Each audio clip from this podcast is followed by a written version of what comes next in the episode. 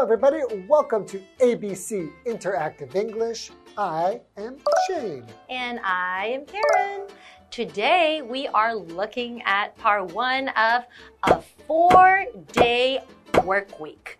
Okay, well, a four day work week. What does that mean? It means you only work, like, usually, if you have like a, a regular job mm -hmm. that mm-hmm. like 40 hours a week, a full time job, full time job, normally you're going to work five days a week, mm -hmm. right? Usually Monday through Friday. Usually, that's right. But if you have a four day work week, you only work four out of seven days. So that means for the other three days, you don't need to work. That sounds wonderful. So you have more time to maybe go on vacation. Mm -hmm. Like you have a three day weekend. Yes. Every weekend. so you can go on little trips or you can just just one more full day to relax. That is awesome. I would love to have a four day work week. How about you? I would, I, I had one before and I'll tell you about it later. Oh, I don't want to work five days a week. okay, well, let's get into today's lesson. All right.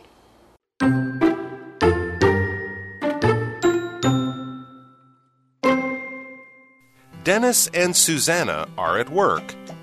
Did you hear? The boss is going to test a new work program. Yes, I did. It's called a four day work week, and I can't wait for it to start.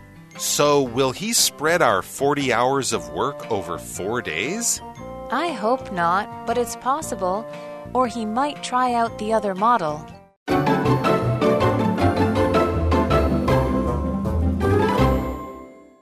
We're looking at part one of a four day work week. Ooh, can you tell us what a work week means?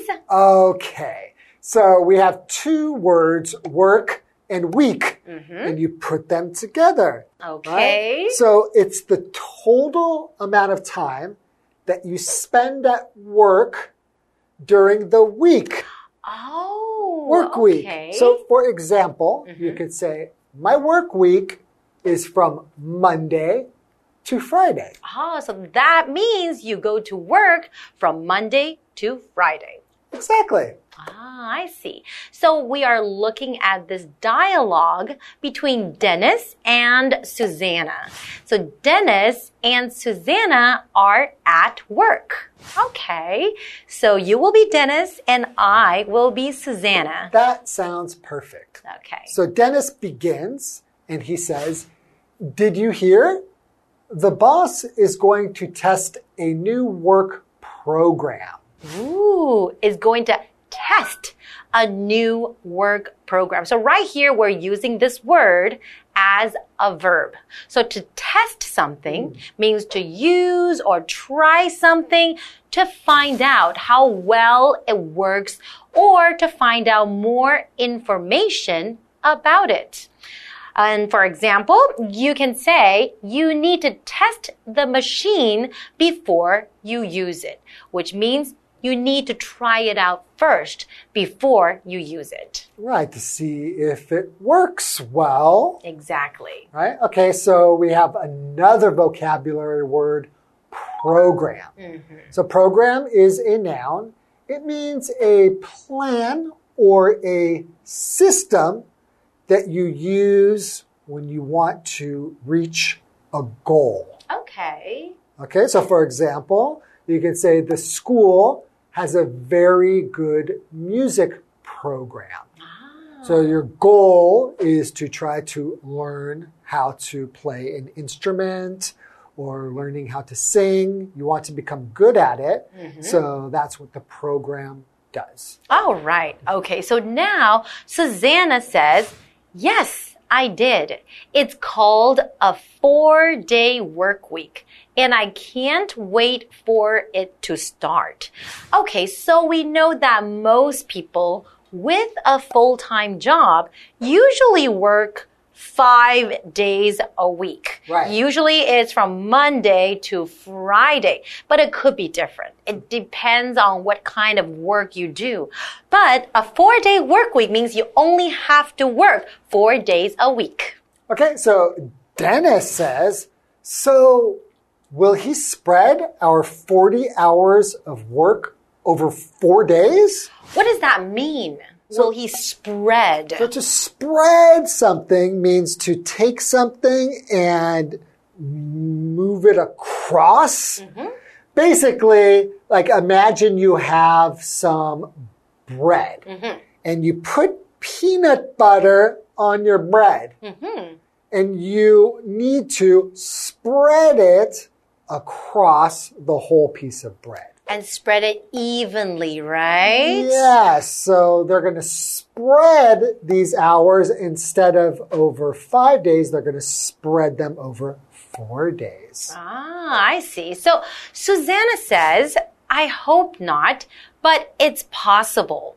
Or he might try out the other model.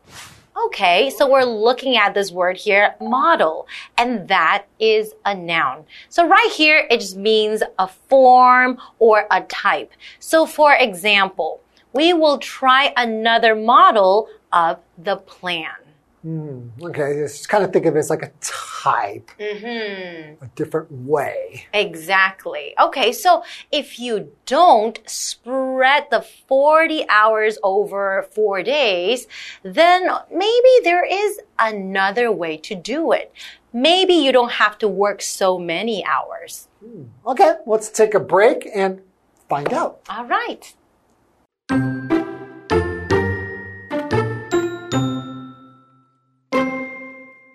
What's that?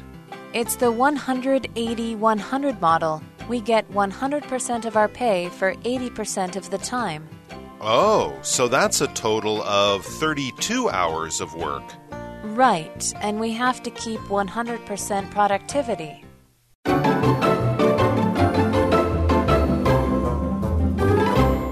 Welcome back, everyone. So before the break, we were looking at a dialogue between Dennis and Susanna. And they were talking about a new model that the boss is trying out. So instead of working for five days a week, so they might change it to a four day work week, which means that they only need to work for four days a week. But they are wondering if the boss is going to spread the 40 hours within the four days, or maybe there is another way. Yeah, maybe there's another model. So the boss might pick another model. So Dennis continues and says, oh, What's that? Hmm. And Susanna says it's the 180 100 model. We get 100% of our pay for 80% of the time. Ah. That sounds really good. Exactly. So 100% of their pay means they don't get a pay cut. So their pay will stay the same, but only for 80% of the time. So the 20% they can just rest at home. Nice. So Dennis says, Oh, so that's a total of 32 hours of work. Exactly. So you can just work 32 hours, but get the same pay that you used to get for 40 hours. exactly. That sounds good. That sounds like you're getting a raise. okay, so we're looking at this word total, mm. a total of 32 hours. So total is a noun. It just means the final number of people or things when they have all been counted. Mm-hmm. So for example, Karen has a total of 1,000 NT dollars in her wallet. That's because I took some of your money from you. Hey, she give used it to back. have 2000 NT in her wallet, but I took some. Sorry.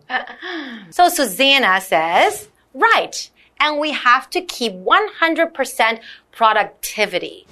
Okay, so we said it's 100, 80, and 100. So the last 100 means you have to keep 100% productivity.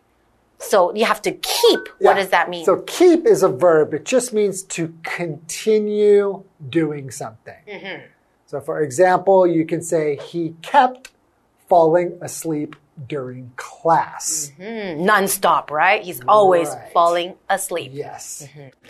Okay, and we have this word here, productivity, mm. and that is a noun.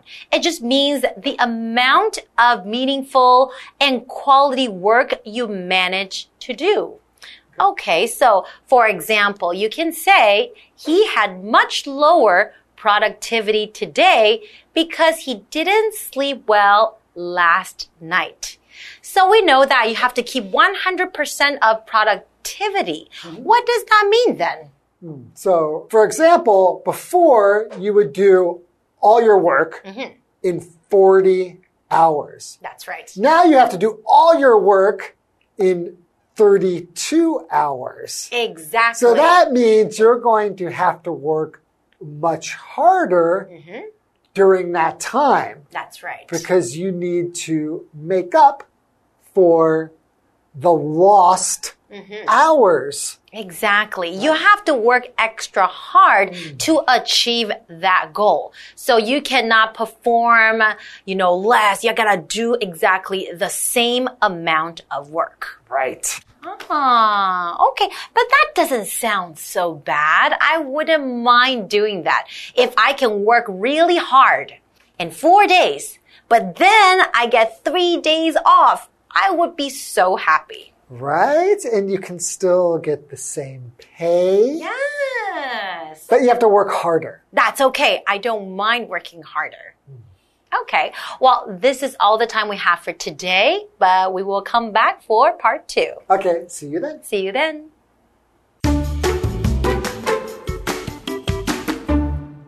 Dennis and Susanna are at work. Did you hear? The boss is going to test a new work program. Yes, I did. It's called a four day work week, and I can't wait for it to start. So, will he spread our 40 hours of work over four days? I hope not, but it's possible. Or he might try out the other model. What's that? It's the 180 100 model. We get 100% of our pay for 80% of the time. Oh, so that's a total of 32 hours of work. Right, and we have to keep 100% productivity.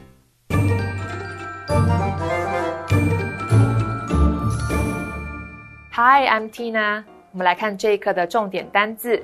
第一个 test，test 测试、检验，它可以当动词，也可以当名词。我们先来看看动词的例句。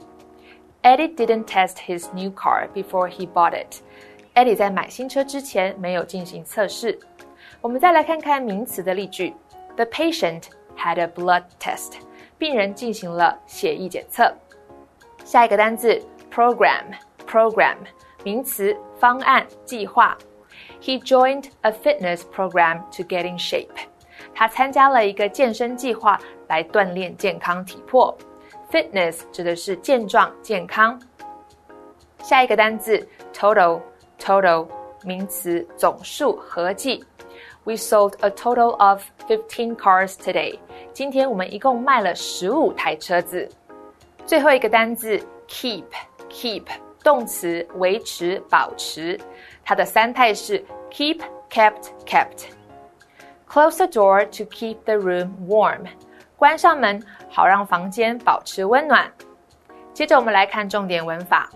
第一个，spread A over B， 把 A 分摊到 B 当中。Spread 是分配、散布的意思，它的三态同形。Over 是介系词，表示在什么的期间。我们来看看这个例句：The manager spread the budget over the entire year. 经理将预算分配到全年。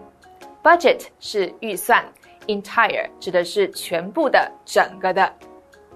下一个文法，I hope not， 我希望不会。它的相对说法是 I hope so，我希望如此。Hope 是希望、盼望的意思。我们来看看这个例句：Will it rain tomorrow？明天会下雨吗？I hope not. We have a picnic tomorrow. 我希望不会，我们明天要野餐。最后一个文法，try out，试验、试用，形容测试某方法或某物能否有效运作。我们来看看这个例句：Did you try out the scooter before you bought it？你在买机车之前有先试骑吗？以上就是这一课的重点单词跟文法，我们下一课再见喽，拜拜。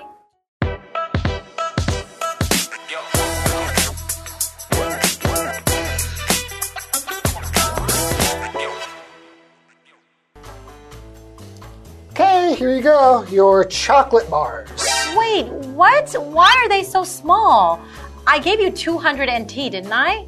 Yeah, each bar is 20 NT times 10. That's 200 NT. That's weird. I expected it to be bigger. When I was a kid, it used to be this big, and it cost 20 NT too. Did it shrink? Yeah, that's called shrinkflation.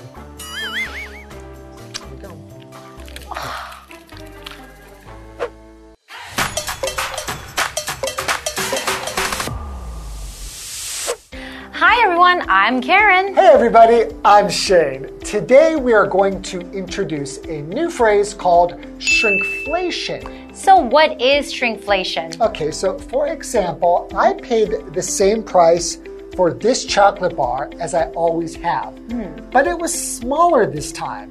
That's shrinkflation. Oh, I get it. Inflation is when prices rise, they ah. inflate like a balloon. Shrink means things get smaller, so with shrinkflation, the price of a product stays the same, but its size gets smaller. That's right. So it's like this chocolate bar 20 years ago when I paid 20 NT, I could get the one in my right hand. Mm-hmm. But now, when I pay the same 20 NT, I can only get the one in my left hand. Hmm, it seems to be a marketing trick. A manufacturer does not raise the price of a product, they just reduce the cost of making it. Okay, now I want to have my chocolate bar, or it might shrink more tomorrow. Okay, that's all for today. We'll see you next time. Chocolate bar